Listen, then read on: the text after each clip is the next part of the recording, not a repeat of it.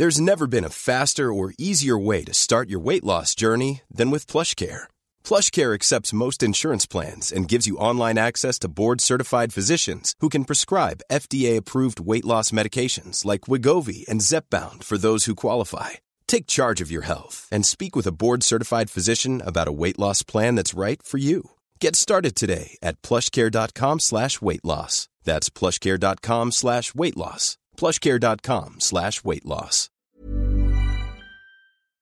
Salut, c'est Mimi Hegel. Dans la vie, je suis créatrice de contenu indépendante sur Internet. Vous pouvez me retrouver sur Twitch, sur Instagram, sur Twitter et sur Patreon sous le même hâte, à savoir MYMYHGL.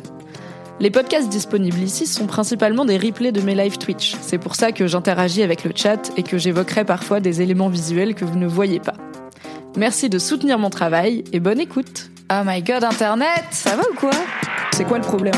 Je suis un peu zinzou Ceux qui savent savent, j'ai besoin de contexte. J'espère que vous êtes ready pour la dingue. Pas la peine d'être désagréable. Et y a pas de naninana, non. N'hésitez pas à vous abonner. Ok. Are you ready? Pourquoi personne sait gérer ses émotions? Et pourquoi on est tous fracasses, putain? Merci à Manon encore une fois pour cette question. N'hésitez pas si vous voulez dans le chat me raconter un peu comment c'est pour vous la gestion des émotions? Est-ce que c'est un problème? Est-ce que c'est un truc que vous avez appris? Est-ce que c'est un truc dont on vous a parlé quand vous étiez petit ou petite? Est-ce que vous avez eu des révélations là-dessus? Est-ce que c'est euh, quelque chose qui vous intéresse ou quelque chose que vous essayez de mettre de côté? Euh, voilà, c'est toujours intéressant. Vous pouvez, si vous le voulez, mais vous n'êtes jamais obligé, préciser éventuellement votre genre, parce que j'ai noté qu'on parlera peut-être aussi des de ce qu'on prétend être les différences hommes-femmes, en tout cas dans la gestion et le vécu des émotions. Est-ce que c'est des vraies différences hommes-femmes génétiques ou euh, une question de socialisation? On pourra en parler. Et en même temps, euh, c'est pas non plus mon métier, quoi. Je suis pas biologiste. voilà, ça va être cool. Et on va, on va se lancer. Pas besoin de gérer des émotions si elles n'existent pas. Merci Ezok pour ce prototype d'une personne qui, je pense, se définit comme un homme. Ok, je me suis dit, on va commencer par le commencement. On va aller voir ce que qu'est-ce que dit le Larousse. Qu'est-ce qu'une émotion finalement? Parce que par exemple, j'ai demandé sur Instagram euh, de quoi qu'on parle pendant ce live émotion, et une personne m'a demandé est-ce qu'on peut parler de l'anxiété et de comment ne pas laisser son anxiété s'empêcher, nous empêcher de vivre et de faire vivre des expériences? Alors, on pourra en parler, il y a pas de souci. Je pense qu'on en avait déjà parlé dans le live Xanax qui parlait santé mentale et anxiété, puisque le Xanax c'est spécifiquement un anxiolytique qui euh, calme du coup des manifestations d'anxiété. Et donc quand j'en avais eu en, enfin quand j'avais parlé à ma, à ma docteur qui a fini par m'en prescrire, à la base je suis pas allée lui dire je voudrais du Xanax ou je voudrais un anxiolytique ou je voudrais un antidépresseur ou un calmant. Je lui ai dit bon, la santé mentale c'est compliqué en ce moment, l'anxiété aussi, ça commence à être handicapant. Je vais vous raconter les bails et puis vous me dites si vous pensez qu'il faut un accompagnement médicamenteux et donc, au fil de, je lui ai raconté mes bails, plus elle m'a fait deux questionnaires spécifiques qui visaient à déterminer est-ce que je, donc on parle de syndrome, de symptômes anxio-dépressifs, est-ce qu'il y a plus d'anxio ou de dépression finalement là-dedans euh, C'est pas le même traitement. Si t'es surtout anxieuse, c'est pas forcément pertinent de prendre des antidépresseurs qui ne font pas la même chose. Si t'es surtout euh, déprimé, si t'es surtout dans une phase de tristesse, bah un calmant ça va rien te faire parce que t'es pas stressé, t'es juste triste. Donc voilà. Euh, je me suis dit est-ce que l'anxiété est une émotion? Au final Ou est-ce que c'est une réaction Donc je me suis dit, bien, on va vérifier sur le Larousse qu'est-ce qu'une émotion afin de partir, vous savez, ce qui se conçoit bien, euh, s'énonce clairement.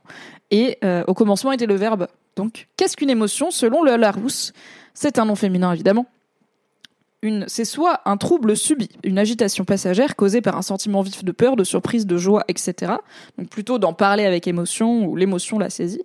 Mais c'est aussi, c'est peut-être ça qui nous intéresse, réaction affective transitoire d'assez grande intensité, habituellement provoquée par une stimulation venue de l'environnement.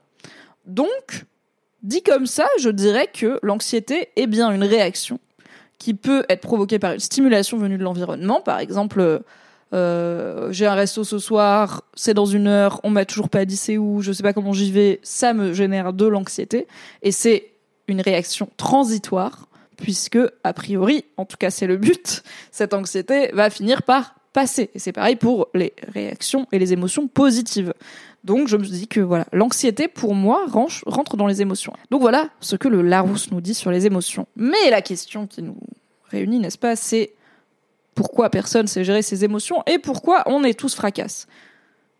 Je me suis donc dit, tournons-nous vers tel Nodus, le meilleur guide d'internet, à savoir WikiHow, pour savoir comment gérer ses émotions selon WikiHow. WikiHow, si vous ne connaissez pas, ce n'est pas Wikipédia, hein, ce n'est pas aussi vérifié, c'est plutôt un site à prendre pas forcément au pied de la lettre, mais qui prétend, en tout cas, qui a l'envie euh, de euh, donner euh, des conseils pour absolument tout dans la vie. Comment faire ses lacets, comment gérer ses émotions, comment plaquer quelqu'un. Vous aurez la réponse sur WikiHow. Apprendre avec des pincettes et souvent des très belles illustrations. Ce qui me permet, j'ai évidemment choisi la réponse avec des images. C'est coécrit par Jennifer Butler cet article. Qui est Jennifer Butler? Une coach personnelle et propriétaire d'une entreprise de coaching située à Miami, en Floride. Vous savez ce que ça veut dire coach personnel et propriétaire d'une entreprise de coaching? Ça veut dire que cette personne n'est pas thérapeute. Elle n'a pas de formation professionnelle de thérapeute, mais c'est pas grave. Elle va nous apprendre comment gérer ses émotions. On va donc lire WikiHow comment gérer ses émotions, mais avant ça, eh bien, je vais vous lire un petit peu pour voir ce que vous racontez sur le sujet des émotions comme ça. Comme on avait dit, c'est un live interactif on a Birdseye qui dit Je commence à peine à parler de mes émotions. Je le fais dans mes stories Insta, comme ça, ça disparaît vite, pas le temps d'avoir honte. C'est grave intéressant ce truc de, euh, de côté éphémère de partage des émotions. Euh, je pense que je comprends parce qu'en plus, euh, tu peux aussi les supprimer quand tu veux. Enfin, tu vois, il y a un truc de personne, a priori, va les screener et au bout de 24 heures ça a disparu et tout le monde va pas les voir donc tu peux te dire ah je sais pas j'ai toujours le doute genre peut-être que cette personne l'a pas vu et du coup j'ai pas à me dire oh non cette personne connaît mes émotions pas besoin de gérer les émotions si, on les... si elles n'existent pas tout à fait alors, Lise Mode nous dit bonsoir. Avant, je retenais mes émotions, je prenais sur moi jusqu'à ce que je ne supporte plus et que je pète un gros câble, syndrome de la cocotte minute. Maintenant, j'essaye d'exprimer les choses sur le moment de façon plus posée et plus sereine, sans en faire un drame, mais c'est pas toujours facile. Indeed. Euh, ouais, bah écoutez, on va en parler, mais je me reconnais assez là-dedans où euh, je pense que je suis beaucoup moins dans la retenue euh, de mes émotions qu'avant. La preuve, j'en fais un live pour vous en parler. Euh, mais euh, je sais, je pense que c'est intéressant aussi de se demander pourquoi on les retenait. Et moi, je pense que je les retenais aux autres pour des questions de qu'on va creuser hein, de la vulnérabilité c'est compliqué se montrer à poil c'est un risque parce que du coup potentiellement les gens peuvent te faire la peine ou te décevoir ou savoir ce qui est sensible chez toi et du coup je sais pas, se retourner contre toi. En tout cas, voilà, ils ont accès à une autre partie de toi. Et, euh, et mais aussi et surtout, euh, je pense que je retenais mes émotions par rapport à moi-même où je ne savais pas du tout comment les analyser, les comprendre, les reconnaître. Et euh, du coup, j'étais beaucoup dans des manœuvres d'évitement de mes émotions qui peuvent être en se gardant très, très occupé, en consommant des substances diverses et variées, en, en enterrant tout ça. Voilà. Je pense que parfois on sait, par exemple, qu'on est triste ou qu'on est en colère, mais on décide pour des raisons parfois bonnes, parfois moins, de ne pas en parler, de le garder pour nous. Parfois, on ne sait même pas, on est juste en mode, oula, il se passe un truc, et si on allait faire autre chose pour ne pas y penser, et après, on joue à Star du Valais. Ce qui est bien, mais ça n'aide pas. Au bout d'un moment, comme tu dis, la cocotte minute, elle pète. Donc, euh, I get it de pas dire ses émotions tout de suite. Plusieurs de mes objets ont fait les frais de mes problèmes de gestion de la colère. Ouh, intéressant pour ton libre. Euh, can't pour le coup. Je, je suis pas une casseuse de trucs ni une tapeuse dans les murs. Euh, mais euh, je et je pense que c'est quelque chose qui me bloquerait fondamentalement dans le sens où je pourrais pas me sentir en sécurité avec quelqu'un qui casse des objets parce que pour moi il y a cette volonté de détruire et genre I don't get it. Euh, je, je pense pas que je la ressens quand je suis en colère. Je suis plus du genre à me mettre à pleurer et je peux tu vois je peux taper du pied ou bah Émilie est allée courir par exemple en pleine canicule, euh, voilà, je peux me défouler quoi, mais euh, pas en cassant des choses. Il n'y a pas cette volonté de ah je vais péter un truc. Même si je dis très souvent j'ai envie de casser une chaise. La réalité c'est que je casse peu de chaises quand même. Je fais je fais gaffe. Euh, mais du coup c'est et je pense que si j'étais dans cette team là, j'essaierais de plus y être pour des raisons financières aussi. De ça coûte cher les objets. Mais bon encore une fois je suis pas thérapeute, je suis pas là pour vous dire non c'est pas comme ça qu'il faut gérer ses émotions c'est vous qui voyez et n'hésitez pas à aller voir des professionnels qualifiés si vous avez un doute sur votre façon de gérer vos émotions. C'est dur de fou la gestion des émotions. On a essayé de m'apprendre à gérer que ma colère mais pas le reste. Ma psy m'a dit de nommer mes émotions et c'est un peu mieux depuis. Ah, c'est hyper intéressant. Euh, je sais pas si t'es un homme ou une femme. Je pense que les hommes et les femmes sont éduqués très différemment par rapport à la colère. Je pense que les femmes vont être traditionnellement plutôt éduquées à la cacher, euh, ou euh, voilà, c'est très vite hystérique, hein, n'est-ce pas, ou t'as tes règles? Euh, alors que les hommes, c'est une des rares émotions qu'on leur permet socialement. Et euh, par contre, est-ce qu'on leur apprend à la gérer? Pas forcément. Et en plus, on leur apprend que beaucoup de choses doivent être génératrices de colère chez eux. Donc, donc c'est intéressant de dire en fait, j'ai bossé que sur ça, et au bout d'un moment c'est pas un outil. Enfin, on gère pas sa colère comme on gère euh, sa joie, comme on gère sa peur, comme on gère euh, euh, sa peine. Et si on a que la colère à savoir gérer, bah on sait pas comment avancer avec ses autres émotions quand elles se pointent. Quoi. C'est intéressant. Les émotions, c'est dur. Oui, Morgane, je viens de faire 40 minutes de route pour avoir un McDo pour au final ne pas y rentrer comme il y a trop de monde et être à la fois frustré, en colère contre moi et triste. Ah, je suis un mec trans. Ok, ok. Alors, I get it que dans euh, il y a trop de monde, il y a une forme, j'imagine, d'anxiété sociale qui peut, euh, si je ne dis pas de bêtises puisque tu le précises, peut-être être liée à des à des problématiques de passing, donc de est-ce que les gens vont remarquer ou non que tu es trans et est-ce que ça va être un endroit qui peut être dangereux pour toi? Euh, donc je comprends qu'on est même au-delà de l'anxiété sociale que moi je peux ressentir en tant que femme cisgenre par exemple. En tout cas, il y a d'autres mécaniques à l'œuvre. Euh, I get it et je comprends la frustration que tu dois ressentir. À... Déjà, t'as bah, as fait la route, t'as pas de McDo, donc c'est chiant quoi. Et, euh, et ah bah j'ai peut-être cédé à cette peur, à cette anxiété, et j'ai pas eu ce que je voulais parce que euh, cette émotion j'ai pas réussi à la gérer, et du coup elle m'a empêché de faire un truc. Euh, comme euh, je le disais, quelqu'un d'autre m'a demandé est-ce qu'on pourra parler de quand l'anxiété euh, elle t'empêche de faire des trucs? Donc écoutez, oui, je pense qu'on va en parler. Ça a l'air d'être d'être dans les sujets quoi qui vous travaillent si on visualise ces émotions comme ça vice versa, est-ce que ça, comme dans vice versa, est-ce que ça passe? Bah ouais, pourquoi pas Je pense que vice versa est un très bon outil pour euh, apprendre aux gens à comprendre et à gérer leurs émotions et à les accepter. Donc vice versa, le film Disney Pixar où les émotions sont les héroïnes du film finalement et où euh, bah c'est euh, la joie et la tristesse qui se courent après dans la, le subconscient d'une enfant en pleine en plein chamboulement dans sa vie, c'est très touchant. On a fait un épisode du Film Club avec Fab dessus, euh, c'est notre podcast cinéma, où euh, je suis un peu moins dithyrambique que Fab, euh, mais mais bon, ça reste quand même, c'est un film que j'aurais bien aimé voir quand j'étais gamine, qui m'aurait peut-être aidé parce qu'on va en parler, mais j'ai pas forcément été élevée de fou à gérer mes émotions quoi. Mon émotion la plus forte, c'est quand il y a eu une certaine élimination dans Drag Race, j'étais devenue fou. Mais je pense que c'est un truc des fois que genre on s'autorise à vivre des émotions. Parfois, on aime autant la fiction ou la compète, genre le sport et tout, ou euh, bah, des compétitions aussi dans d'autres domaines comme Drag Race, qui est une compétition drag, euh, parce que on s'autorise à vivre des émotions via, ce biais-là. Les émotions fortes qu'on va pas s'autoriser dans la vie, on se les autorise un peu par procuration ou comme avec un comme si on avait une bonne raison. Il y a plein de mecs qui pleurent euh, jamais, sauf quand leur équipe elle gagne au foot, par exemple. c'est un exemple un peu caricatural, mais c'est vrai.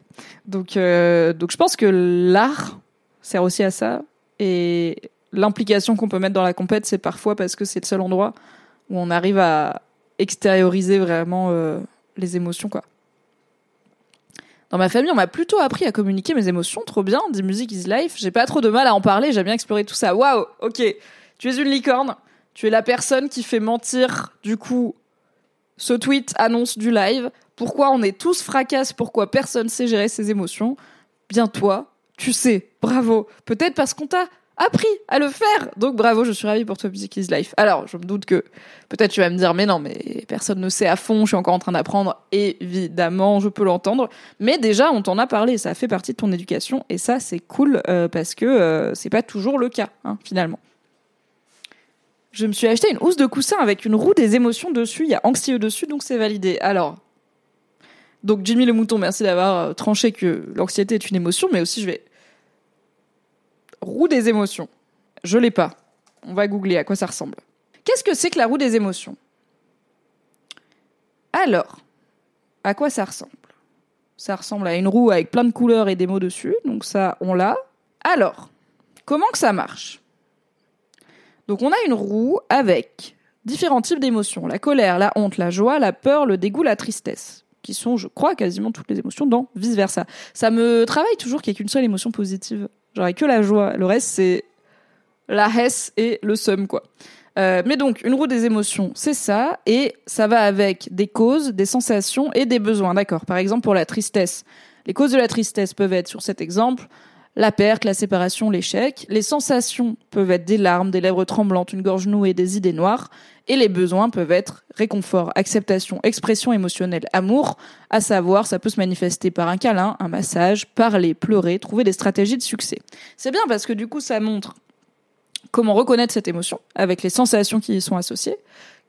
Qu'est-ce qui a pu la causer Pour voilà, si on sait que la tristesse, elle est souvent causée par une perte et qu'on est triste et qu'on sait pas pourquoi, on peut se dire ok, est-ce que j'ai perdu quelque chose récemment, un élément de ma vie qui était important pour moi Et euh, les besoins, qui vont avec, à savoir voilà de quoi la personne a besoin et comment lui donner. Si la personne a besoin de réconfort, faites-lui un câlin. Alors on peut se dire c'est obvious, mais en fait non, il y a plein de c'est ça s'apprend de savoir écouter, ça s'apprend de savoir réconforter, ça s'apprend de savoir reconnaître qu'on est triste, qu'on est en colère, qu'on a honte, et pourquoi, et de quoi on a besoin. Donc, euh, écoutez, why not? Donc c'est very chou, euh, ce petit, euh, ce petit coussin avec la roue des émotions. Alors, on a Liz Mode qui nous dit montrer ses émotions égale être vulnérable, se montrer fragile égale être face à une personne de confiance. Sinon, difficile de se montrer vulnérable. Et en plus, pour une femme, on en a parlé, il y a un risque de passer pour une hystérique. oui, et d'un autre côté, c'est plus les femmes que les hommes qu'on éduque à réfléchir à leurs émotions et à les exprimer. Là où voilà, chez les hommes, on va plutôt dans une société genrée euh, valoriser cette idée selon laquelle les hommes sont pas émotifs, hein, ils sont stoïques. Quiconque a déjà vu par exemple des footeux quand leur équipe euh, perd savent que bon, bon. Et Laure nous dit, je suis une femme qui a vécu du harcèlement scolaire. Désolée pour toi. Désolée que ça te soit arrivé. Donc j'ai très tôt été confrontée à des émotions très fortes et à pleurer beaucoup tout en le cachant. Ça m'a obligée à connecter très tôt à mes émotions et à essayer de les gérer, me retenir et me faire pleurer plus tard. Ah oui, tu prends ta tristesse et tu la mets de côté pour plus tard quand tu auras le temps.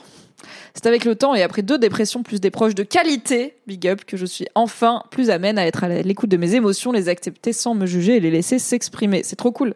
Et c'est sûr que quand tu grandis dans un environnement qui est pas safe, un environnement où il y a de la violence, comme peut la créer le harcèlement scolaire, enfin comme l'est le harcèlement scolaire, bah tu peux pas travailler et apprendre. En plus à des âges voilà en harcèlement scolaire on est à l'école n'est-ce pas ou au collège ou au lycée où c'est des âges où on apprend à gérer ses émotions et où on a plein de torrents euh, hormonaux etc qui se passent et où le monde euh, tout est nouveau hein, vraiment tout est nouveau et tout a une ampleur démesurée parce qu'à l'échelle de notre vie bien sûr que c'est une ampleur démesurée. Euh, si on n'est pas dans un environnement safe à ce moment-là c'est sûr qu'on va pas apprendre à gérer ses émotions à part en fait, tu gères les symptômes, quoi. T'es là, ok, je suis triste, je pleurerai plus tard. Euh, donc, t'arrives à retenir la manifestation physique, mais l'émotion, elle est quand même évidemment déjà là, et évidemment, euh, elle va pas disparaître juste parce que t'as décidé, tu es triste, arrête. Donc, euh, donc c'est très important, je pense, de se construire un environnement safe où on sait qu'on peut exprimer ses émotions ou ne pas les exprimer, mais dire voilà, là, je suis, je sais pas, je suis pas mais je sais pas pourquoi. Euh, je pense que j'ai envie d'être solo je sais pas. Sinon viens on papote et ça me fait chier je te le dis. Et d'avoir quelqu'un qui dit juste ok dis ok tu sais pas encore euh, prends le temps. Et oui si tu veux là on papote. Et si tu me dis en fait j'ai envie d'être solo bah je me casse. Euh, all good. Qui est quelque chose que j'ai dans ma vie actuellement donc on est vraiment ravis. Sachez que ça change la vie. L'écoute de l'autre c'est tellement important. Oui clairement oui. Et l'écoute de soi aussi bien sûr Music is Life nous dit ah Music is Life qui nous a dit j'ai été plutôt élevée à apprendre et à réfléchir à mes émotions. Un des soucis dans ma vie c'est que j'ai vécu plusieurs épisodes dépressifs. Bah écoutez on est ensemble hein, euh, on a l'air d'être euh, beaucoup euh, sur le chat et moi aussi voilà. j'ai pas été diagnostiquée comme en dépression euh, mais euh, j'ai eu euh, ce que ma psy appelle en tout cas des épisodes dépressifs. Donc, Music is Life nous dit j'ai vécu plusieurs épisodes dépressifs et dans ces cas-là, j'ai souvent du mal à identifier si mes émotions, surtout négatives, sont liées à la dépression ou si elles sont normales, liées à la vie de manière générale. Bah ouais, c'est compliqué ça. Quand, quand tu sais que tu vas déjà pas bien et que du coup, il y a un tendance, il y a un aspect cercle vicieux aux idées noires de bah si tu te lèves le matin en disant tout est foutu, et que t'es triste dans la journée, tu te dis attends, est-ce que je suis triste parce que je me suis levée déjà triste ou est-ce que je suis triste parce que ce truc vraiment me rend triste et du coup il faudrait que je m'y penche. Euh, c'est pas facile et je sais que moi j'avais beaucoup pendant du coup les épisodes que avec le recul euh, qui ont été identifiés comme des épisodes dépressifs, c'était une question que je posais beaucoup à ma psy, c'était en fait parce qu'aussi si tu reconnais des émotions négatives dans ta vie, tu vas te dire ok bah au bout d'un moment j'en ai marre c'est chiant euh, d'avoir ces émotions là euh, j'aimerais euh, ne plus les avoir. Donc qu'est-ce que je vais faire? Bah je vais essayer de trouver ce qui les provoque et de changer ça. Et quand c'est des petits changements ils ok mais par exemple voilà imaginez j'aurais eu un épisode dépressif au moment où je décidais est-ce que je veux ou pas quitter Mademoiselle? Donc quitter le travail que j'occupais depuis 10 ans un CDI dans la presse ce qui est environ une baleine blanche euh, vraiment correctement payé, avec des horaires corrects et tout, ce qui est voilà encore plus rare dans la presse web.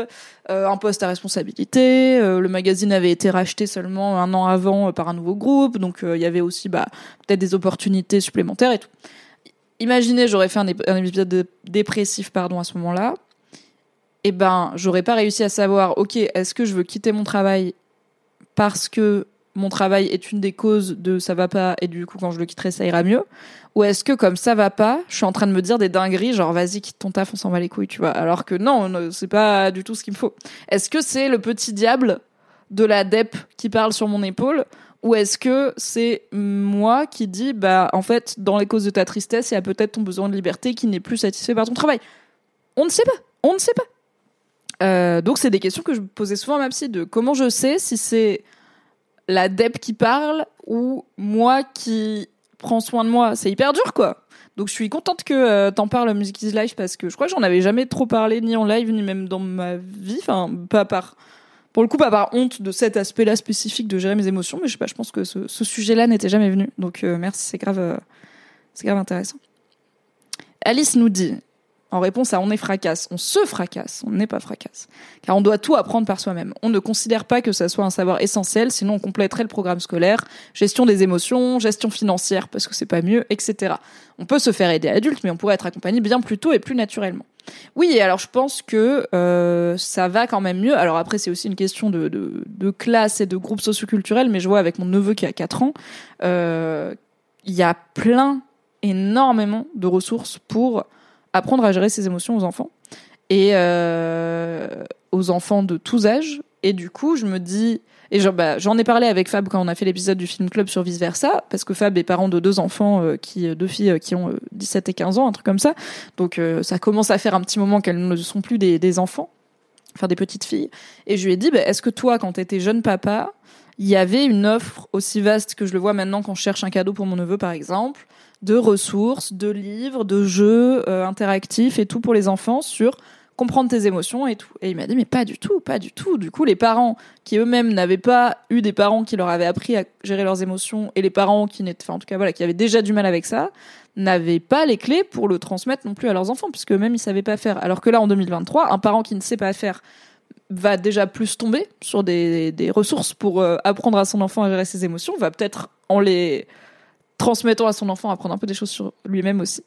Et, euh, et du coup va être euh, confronté à tiens c'est peut-être une bonne idée même si moi je moi saurais pas trop apprendre à mon gamin euh, comment gérer quand il est vachement en colère et qu'il fait des crises bah visiblement j'arrive pas à le calmer. Bah il y a des livres qui lui expliquent voilà la colère elle vient de là et tout qui sont écrits par des spécialistes de la de l'éducation et de la gestion enfantine. Donc en effet on n'a pas trop appris. Peut-être que les enfants de maintenant, en tout cas les enfants de Bobo maintenant, comme euh, mon neveu, euh, qui a des jouets en bois parce que j'ai offert des caplas, apprennent plus, j'espère. Fragaldo dit extérioriser ses émotions, c'est sain, c'est vrai. C'est souvent une question d'environnement toxique qui fait que qu'on les garde. Oui, c'est sain. Euh, J'allais dire, je sais pas s'il y a des façons pas saines de le faire, par exemple. Bah, on parlait tout à l'heure de casser des trucs quand t'es en colère. Euh, moi, ça me réveille un signal d'alarme dans ma tête, mais aussi un signal d'alarme de déjà j'ai vu que des mecs faire ça, et je sais qu'il y a des femmes qui le font, mais moi dans ma vie j'ai vu que des mecs faire ça. Et la colère des mecs qui s'expriment par la violence physique, euh, c'est un sujet sociétalement. Et pour moi, euh, il y a en fait, j'arrive pas à m'enlever de la tête. Aujourd'hui, c'est le cendrier, demain sera peut-être ma gueule, quoi. Je... Et ça veut pas dire que les gens qui cassent un cendrier quand ils sont fâchés, ils vont casser la gueule de quelqu'un parce que c'est déjà c'est pas pareil un objet une personne qui le cru et aussi bah juste c'est juste euh, ça peut être juste une façon de se défouler en fait. C'est comme aller à la boxe c'est comme aller courir. Tu vois ton assiette tu dis c'est quoi cette assiette je m'en bats les couilles. Et elle va prendre pour tout le monde aujourd'hui. Et tu pètes une assiette. Est-ce grave? Est-ce malsain? C'est là où j'en arrive je ne suis pas une professionnelle de la santé mentale. Donc allez consulter un ou une thérapeute. Si vous vous dites tiens ai-je raison de casser des verres euh, quand euh, je suis fâché on peut aussi peut-être se poser la question de ça dépend peut-être de la valeur de l'objet et de à quel point il t'es en contrôle de ce que tu casses. Si tu casses le premier truc qui vient, y compris euh, ta Switch neuve ou euh, le dernier souvenir de ta grand-mère et qu'après ça te fait chier, bon, peut-être qu'il y a un truc à réfléchir de il y a une vraie impulsion quoi qui est assez incontrôlée. Euh, si tu casses voilà ton verre du Ralex parce que tu t'en bats la race, si t'as pas coûté cher, tu vas aller en chercher un autre à Emmaüs demain et ça va faire du bien par où ça passe. Maybe ok. Voilà. Du coup, on pense quoi des salles spéciales On casse des objets? Euh, oui, donc il y a des trucs qui s'appellent des Fury Rooms, euh, qui sont des salles où on te file euh, un équipement de protection et une batte et tu pètes des trucs, genre t'as un appart et tout et tu pètes tout. Je pense que ces salles répondent plus à un fantasme fun qu'à une vraie démarche thérapeutique. Et je pense que moi j'y irais pas parce que j'ai un côté de moi qui a envie de casser des trucs quand je suis en colère, mais parce que il y a un truc humain fascinant dans casser des trucs, tu vois, genre les vidéos de destruction d'immeubles désaffectés, les, les dominos, les dominos. Pourquoi on regarde les dominos Pour les voir tomber, tu vois. Donc je pense qu'il y a un truc de, c'est l'interdit quoi. C'est le, t'as pas le droit. Dans la vie, on n'aura jamais l'occasion, a priori, de rentrer dans un appart avec une batte et de tout niquer. Mais c'est peut-être fun. Et du coup, moi, j'ai envie de le faire parce que c'est, je pense, c'est fun, tu vois. Il y a un truc satisfaisant, il y a plein de textures, plein de bruits, plein de lumière, plein de sensations qui se passent et tout. Mais je me dis pas, je veux y aller pour euh, penser à fucking telle personne toxique dans ma vie et imaginer sa tête euh, quand je brise une lampe, tu vois. Je sais pas, genre, euh, je vais mettre le visage de mon ennemi au stand de tir sur ma cible, tu vois, je suis là, ouais, oh, et oh, et oh. Mais peut-être que ça aide à défouler, hein. peut-être que c'est encore mieux pour les personnes qui ont, qui ont tendance et besoin à casser des trucs. Voilà, c'est possible. Ah, Music is Life, du coup, qui nous avait dit euh, j'ai souvent du mal à identifier si mes émotions viennent de bah là je suis un peu dep ou euh, si elles viennent de enfin ou de moi. Enfin voilà, c'est qu'est-ce qui parle finalement? Wataroui euh, nous dit ça m'est déjà arrivé que mes émotions ressortent pour des trucs débiles, comme si mon cerveau avait besoin d'évacuer et se disait oh une nouvelle relativement mauvaise, mais qui me concerne très peu. C'est donc l'heure de pleurer pendant 20 minutes. Hmm. Bon alors moi j'ai ça quand je suis en syndrome prémenstruel où vraiment je fais tomber une cuillère, je pleure. Bon ça c'est les hormones. Euh, mais je comprends et ça je pense alors ça ça me fait revenir à ce que je disais sur la fiction. Parfois je sens qu'il y a un truc, genre une boule d'émotion, et je sais pas à quoi en foutre et comment connecter avec, ou j'ai pas envie parce que j'ai un peu peur, ou j'ai une petite idée de où elle vient et je suis là, hmm, enfin on y aller. Hmm. Et du coup, je fais quoi? Ben, Je mets des chansons tristes comme un connard, voilà. Je me dis, je vais ouvrir ma petite playlist qui s'appelle Les émotions wesh, cette anecdote est réelle. Je vais écouter hmm, On the Nature, Nature of Daylight, la petite chanson instrumentale là qu'il y a dans The Last of Us, vous savez, les fraises, voilà. Et je vais bien me ruiner la gueule, je vais la mettre en boucle. Et du coup, elle va me générer peut-être un peu artificiellement cette émotion à laquelle je n'arrive pas à connecter euh, instinctivement alors qu'elle existe déjà chez moi. Et peut-être qu'il y a de ça, tu vois, de tu t'es tellement retenu, euh, des fois on se retient de vivre l'émotion liée à un truc, mais elle est quand même là et en fait on va laisser quelque chose d'autre la, la, déclencher. Ou alors c'est juste qu'on en peut hup et que euh, du coup bah ça pète, c'est la goutte d'eau quoi comme on dit. Ah, Mr. Pink nous dit quand je sens que je m'énerve, je prends des anxiolytiques et les antidépresseurs, ça aide pas mal aussi. Je ne peux pas me prononcer sur euh, les antidépresseurs puisque je n'ai pas cette expérience, mais euh, effectivement j'ai pris du Xanax, donc des anxiolytiques, euh, plus pour des problèmes d'anxiété que de colère. J'ai pas trop de colère dans ma vie, mais peut-être parce que je l'enterre, on va en parler, hein, c'est possible. Euh, j'ai pas trop été élevée à la colère aussi parce que je suis une meuf et en même temps je suis féministe donc la colère, mais c'est pas une émotion qui me drive de fou. Euh, et j'ai jamais, euh, je me suis jamais dit, ouais, j'ai un, j'ai un problème de gestion de ma colère, j'ai un problème de niveau de colère. Euh, j'ai appris, euh, je pense que ça va, enfin, je pense pouvoir gérer ma colère plus que ma tristesse, par exemple, qui est toujours un truc compliqué où je me dis, ça arrive, j'ai toujours peur que ça parte en couille, quoi. Je me dis, ça c'est le début de la spirale et tout, machin. Bref, on en parlera. Un ami qui dit, suite à un épisode dépressif où mes émotions devenaient ingérables, faire de la méditation, mais en cherchant plus à libérer mes émotions et à les accepter plutôt que de les calmer, ça me sert beaucoup. Autant à les comprendre qu'à les gérer. Ah, c'est cool. Alors déjà, la méditation. Alors moi, j'en fais pas. En tout cas, pas consciemment. Je n'ai pas euh, de truc de méditation, je n'ai pas de rituel officiel, je n'ai pas d'appli ou de truc que je suis. Euh, je fais pas tel type de méditation, machin. J'en ai fait, j'ai fait des, quelques méditations guidées avec voilà une voix qui vous dit, euh, soit une vraie personne, soit euh, des fois c'est des enregistrements et tout, qui vous dit euh, concentrez-vous. c'est beaucoup de pleine conscience que j'ai fait, donc la concentration d'abord se recentrer sur son corps et ses sensations, et ensuite se laisser s'abandonner à ses pensées en étant partie du concret de qu'est-ce que je ressens, sur quoi me sont posées mes fesses actuellement Qu'est-ce que je ressens? J'ai chaud. Je suis de la moustache. Je suis contente d'être là avec vous. J'ai un peu soif, etc. Euh, donc j'ai fait un peu de méditation guidée, mais pas beaucoup. Et, euh, et mais je suis donc je suis pas une référence sur le sujet. Mais j'aime beaucoup ce que tu dis sur j'ai fait de la méditation en cherchant plus à libérer et accepter mes émotions plutôt que de les calmer. Je pense que en tout cas moi dans mon historique de personne qui a pas toujours été à l'aise avec ses émotions et qui ne l'est pas encore tout le temps, euh, il y avait effectivement un truc de ok une fois que j'ai appris qu'on peut les gérer, j'ai un peu envie de speedrun jusqu'à ok c'est l'étape où on les gère et où elle disparaît s'il te plaît. Euh, ce qui ne peut passer que par l'étape on se baigne un peu dedans. Vous voyez, on se met dans le pédiluve de nos émotions et on marine là. Ah, on mijote un peu dans cette eau stagnante, mais euh, riche en plein de choses, euh, qui fait partie de nous et dont il ne faut pas avoir honte. Et je pense que ouais, j'étais un peu en mode bon, Madame la psy, bonjour, je suis triste, chop chop, j'aimerais bien que ça passe allez, c'est 70 euros de l'heure, est-ce qu'à la fin je serai plus triste Et après, j'étais pas plus triste, et j'étais là, oh là là, bah dis donc, quelle arnaque, c'est faux, je sais que la thérapie c'est long. Euh, mais euh, je pense que j'ai mis longtemps à conscientiser l'étape, notamment pour la tristesse, de, en fait, faut juste, faut la vivre, il faut se laisser la vivre, il faut se dire, ok, je vais la vivre, je vais être un peu triste, ou beaucoup triste, et je vais pleurer, et je vais juste me rouler dedans, et euh, je vais prendre du temps pour être triste quand je sens que je suis triste en tâche de fond, quoi. Parce que je vais pas régler ma tristesse si je l'ai pas vécu. Manon qui dit tellement comme toi, quand ma psy m'a dit ça sera toujours là, bah yes frérot, 50 euros ça part. Bah ouais, mais en même temps, heureusement que ce sera toujours là les émotions. Et bien sûr qu'il y a des trucs qui nous construisent, euh, qui, viennent de, comment on est construit, qui seront toujours là. Euh, et c'est ok, parce que c'est, c'est- faut bien qu'on soit quelqu'un, c'est bien qui on est, quoi. Selling a little or a lot? Shopify helps you do your thing however you cha-ching. Shopify is the global commerce platform that helps you sell at every stage of your business. From the launch your online shop stage to the first real life store stage, all the way to the did we just hit a million orders stage.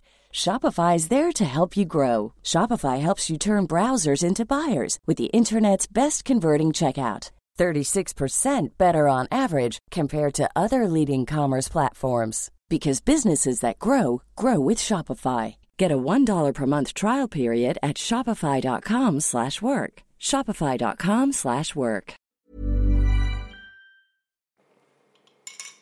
Quand c'est des trucs chiants qui seront toujours là, j'entends, hein, mais que ça peut être un petit peu, euh, un petit peu frustrant. Mama Unicorn répond Bah oui, mais quelle arnaque les sentiments, faut les accepter pour les gérer. Bah je suis d'accord, quelle arnaque, écoutez. Quelle grosse arnaque. Mais bon, tant qu'à faire, faisons ça. Je commence à savoir et à comprendre après trois ans de thérapie, nous dit Manon. Ah, eh bien écoute, on est ensemble. Ça fait depuis 2019, moi, donc quatre ans. Wouh C'est mon anniversaire euh, ce mois-ci, je pense, ou le mois dernier. Voilà, c'est mes quatre ans. Ah, Fragaldo nous dit dans ma famille on verbalise beaucoup, ça aide clairement. Bon, écoutez, je, je vais, je vous lis évidemment avec un plaisir non dissimulé. J'espère que vous voyez que ça me fait plaisir d'être là avec vous. Euh, mais il faut quand même mettre un peu d'ordre dans ce live. Commençons par le commencement, commençons par la famille. On en a déjà parlé un petit peu. Comment apprendre à gérer ses émotions et est-ce qu'on l'a appris petite?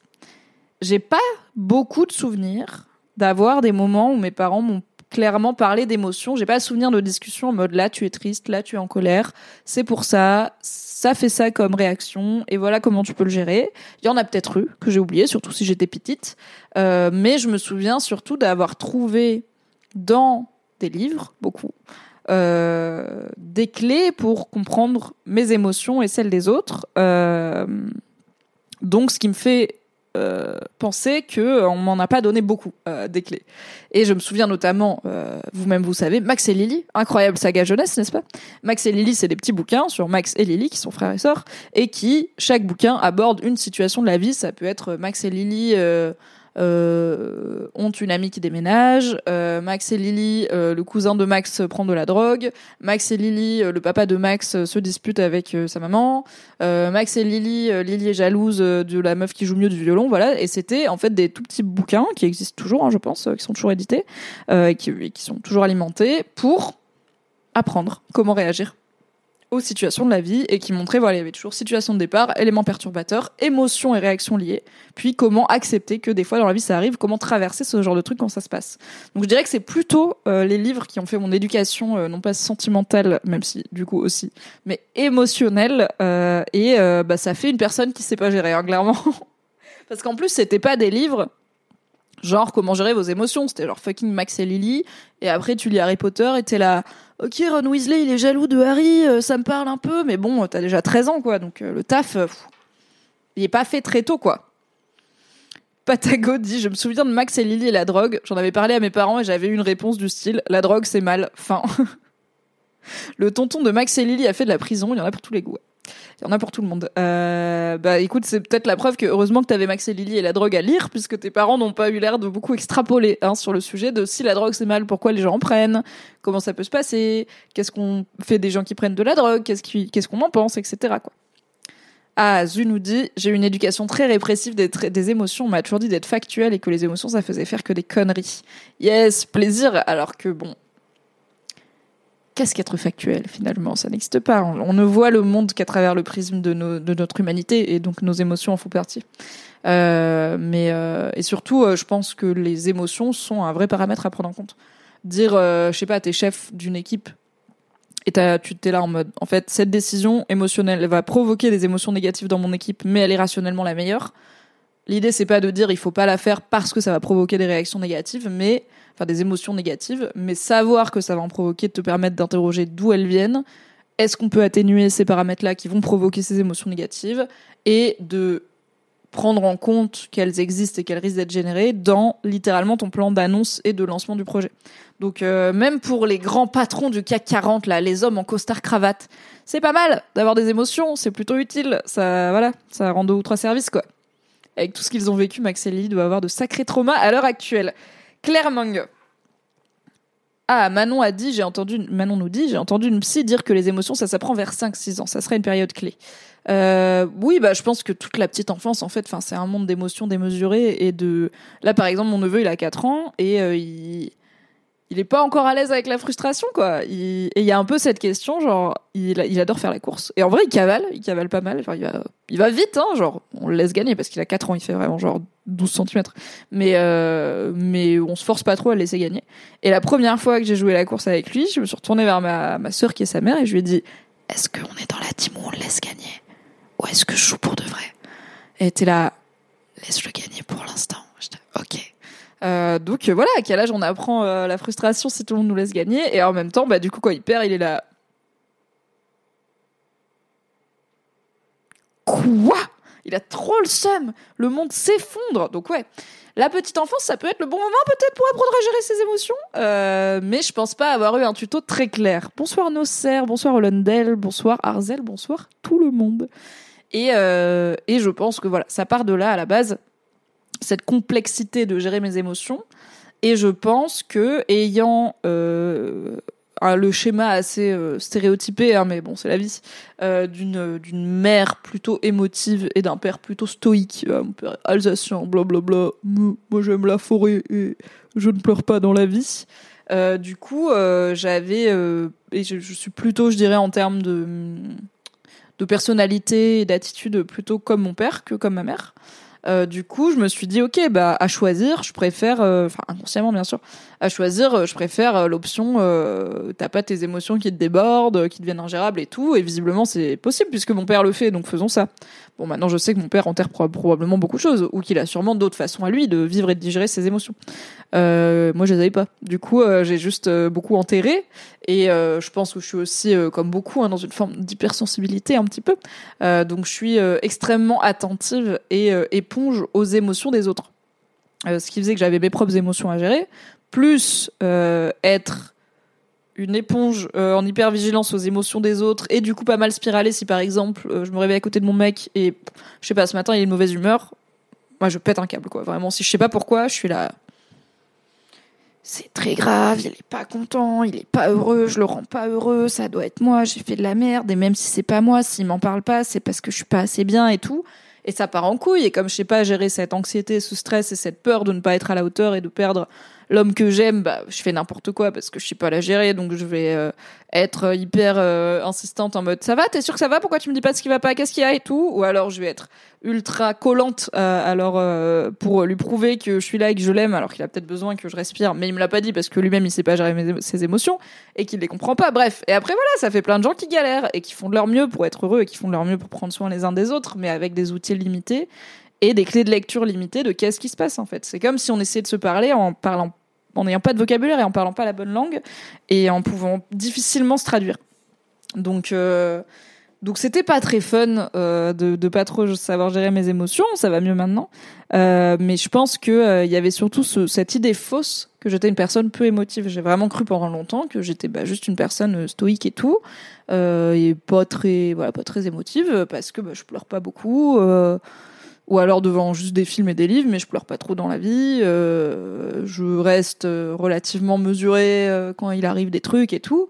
Euh, mais en fait, c'était beaucoup de d'imitation. De voilà, que je voyais des gens un peu stoïques et je me disais bah c'est plutôt ça qui me parle que les effusions d'émotions, donc j'ai plutôt me tourner vers ça. Mais c'était pas des, il manquait l'étape comprendre mon émotion et la digérer s'il le faut de façon stoïque si c'est comme ça que je fonctionne mais là c'était juste un truc de on range tout dans le placard jusqu'à ce que ça pète et en fait ça forcément ça pète parce que ça continue à s'accumuler, le saviez-vous, les émotions, ça ne s'arrête jamais. Donc oui, je pense qu'à l'origine, il n'y a pas eu beaucoup de verbalisation et de, cours pratico-pratiques de gestion des émotions dans mon éducation. Euh, et encore, enfin, j'adore mes parents, euh, on s'entend très bien, ils ont fait ce qu'ils peuvent avec ce qu'ils avaient, et euh, je pense qu'ils nous ont donné une éducation très aimante et très indépendantes. Je pense qu'ils nous ont vraiment appris à être euh, des femmes euh, autonomes, parce que j'avais que des sœurs, donc on est trois filles. Euh, mais euh, ils ont fait avec ce qu'ils avaient, et ce qu'ils avaient, c'était pas forcément une connaissance extrêmement deep de leurs propres émotions et de comment apprendre à des enfants, parce qu'il y a aussi ça, il y a savoir pour soi, et puis transmettre à une gamine de 4 ans qui pète un câble parce qu'elle a perdu au petit chevaux, comment ça se passe les émotions et comment les gérer. Crush Tats. Je dirais bien que le live me fait pleurer, mais je crois que c'est parce que je coupe un oignon pour le gazpacho. Alors, je dis calomnie, car tu ne manges pas d'oignon. Voilà. De quoi on parle? Alors, Valérie dit Oh my god, Mimi, je suis exactement pareil que toi. Quand je suis avec des amis et que je m'extasie sur un truc et que je vois que mes amis non, je me dis Ah là là, elles s'amusent pas, elles sont pas heureuses, c'est terrible, etc. Oui, I get it. Euh... Je pense que une des méthodes que j'ai trouvées, c'est euh, me dire si les rôles étaient inversés. Genre, si moi j'ai une amie qui me montre un truc qu'elle adore et que moi, genre, je suis pas fan.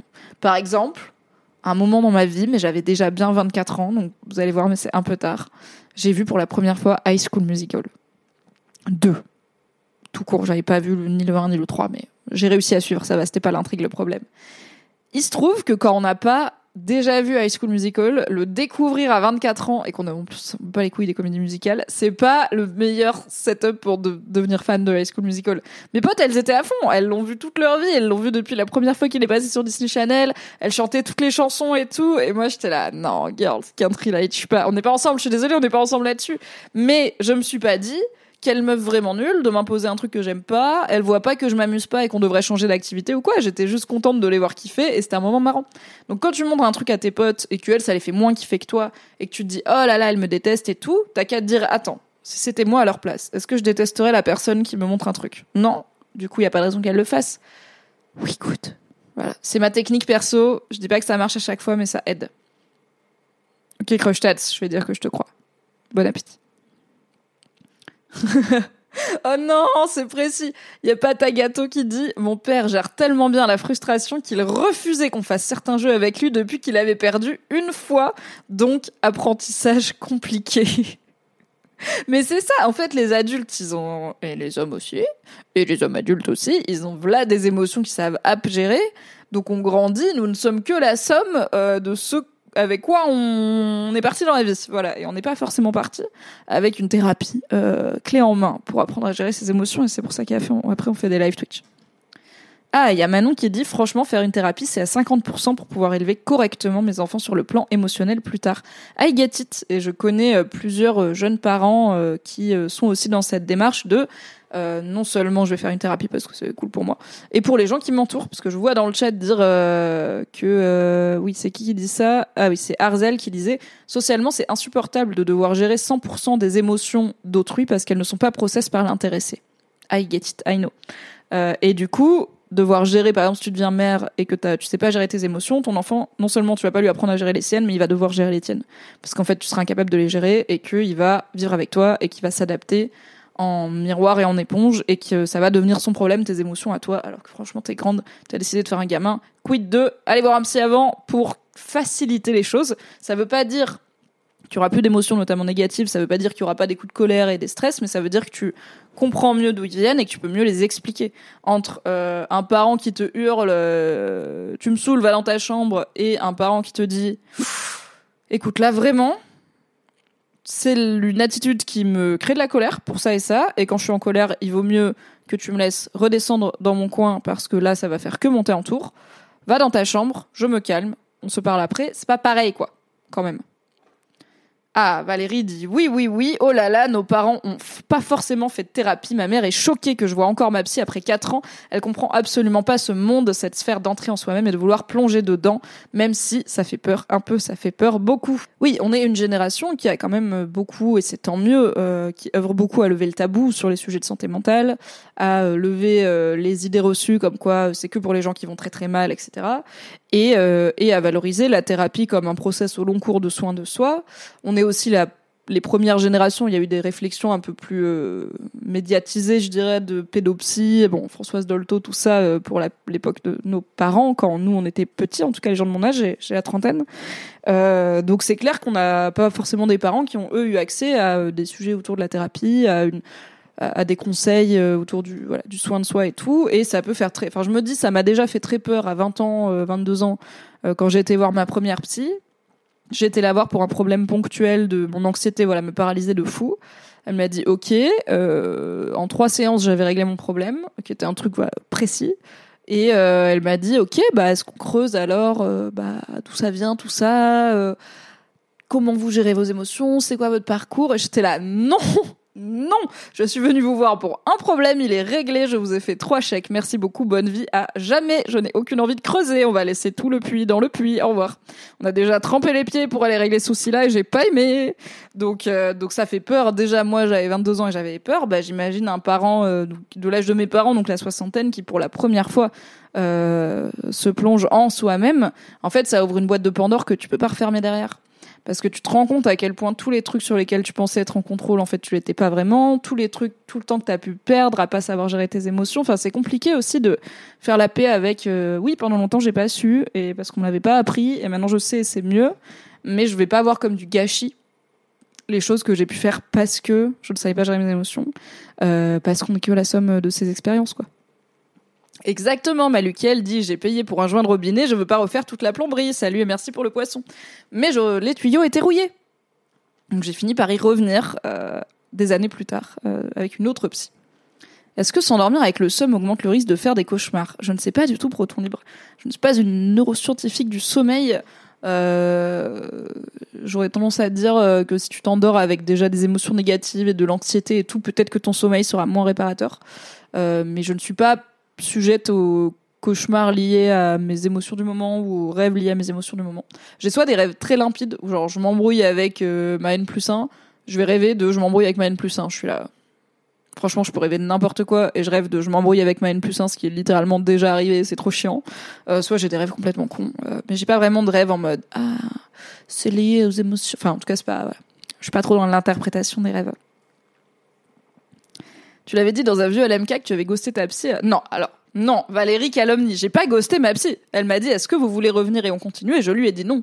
Donc c'est pas ghoster si on dit non merci, au revoir. C'est dire j'arrête ici. Merci pour vos services. Je ne reviendrai pas. Adieu. Voilà.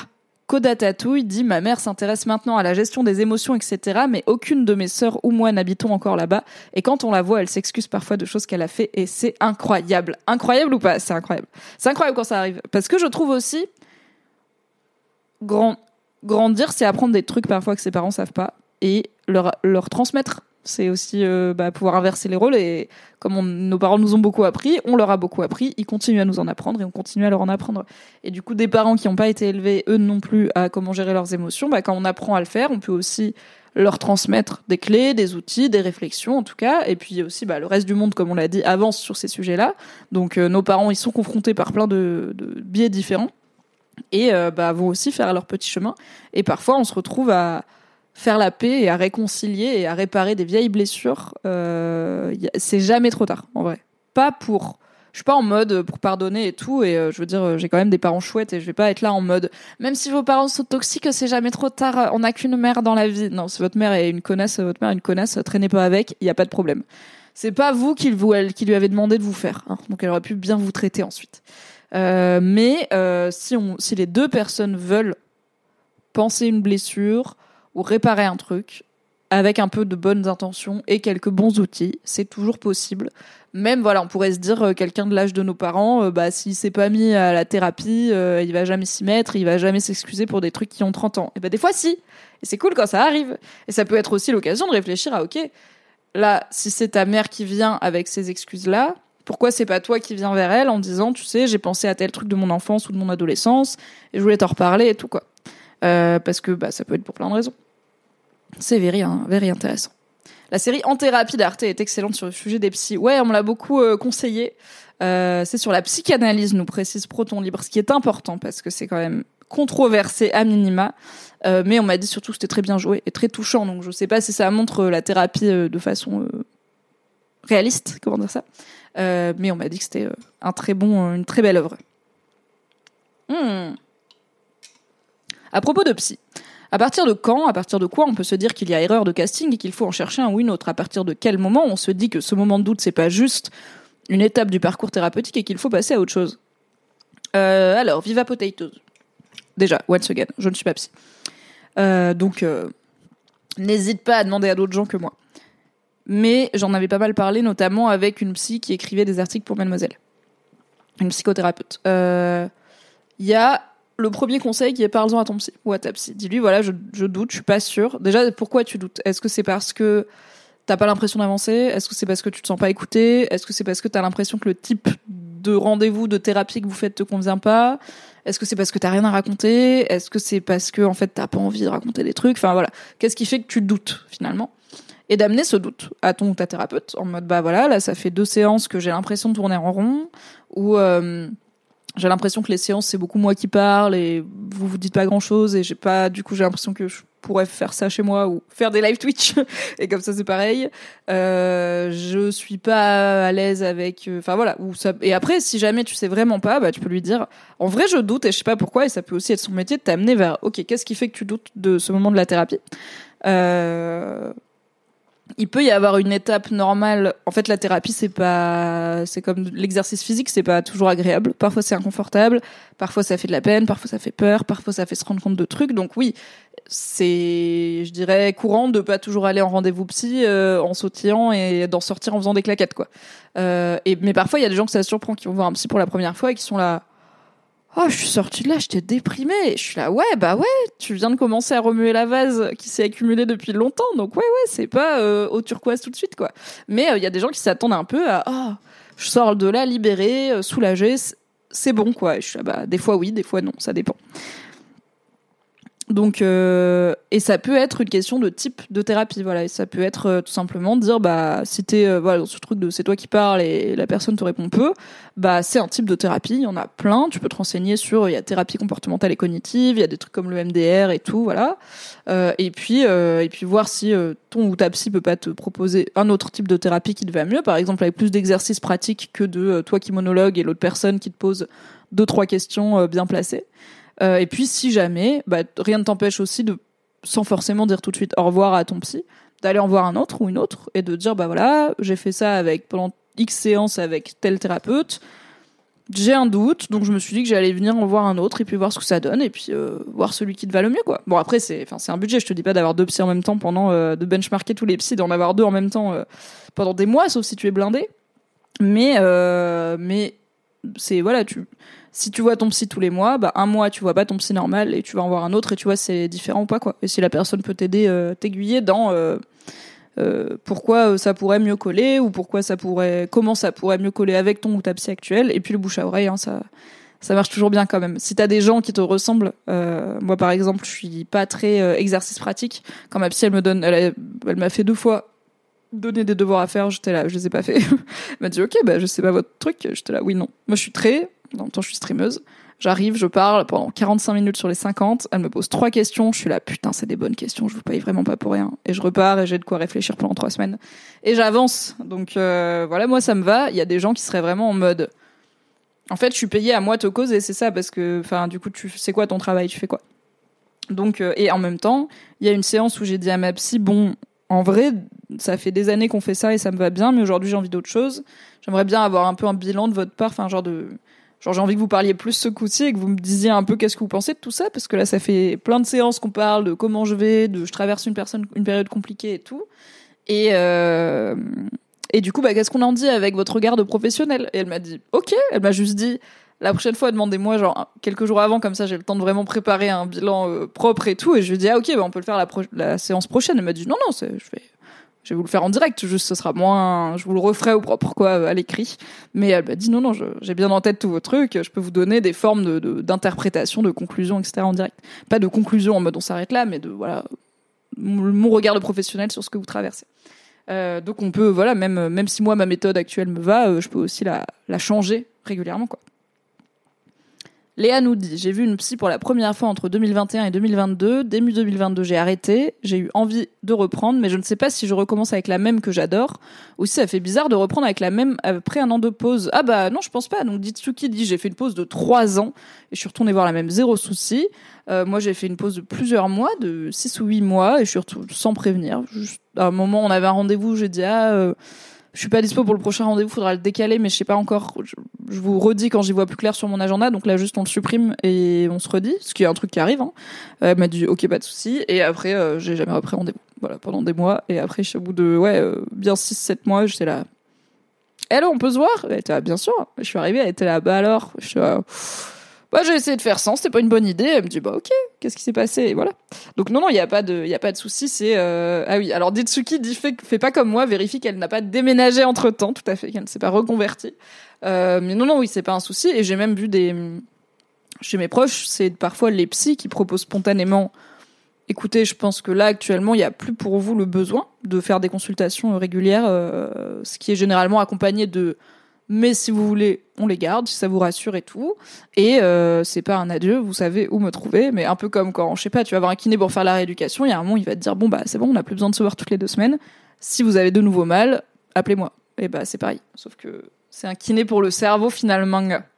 Merci d'avoir écouté cet épisode. Pour soutenir le podcast, pensez à lui mettre 5 étoiles et un gentil commentaire sur votre appli préférée. Si vous voulez encore plus de Mimi dans vos oreilles, vous pouvez retrouver mes débriefs de séries sur le flux Mimi Hegel débrief les séries, tout simplement.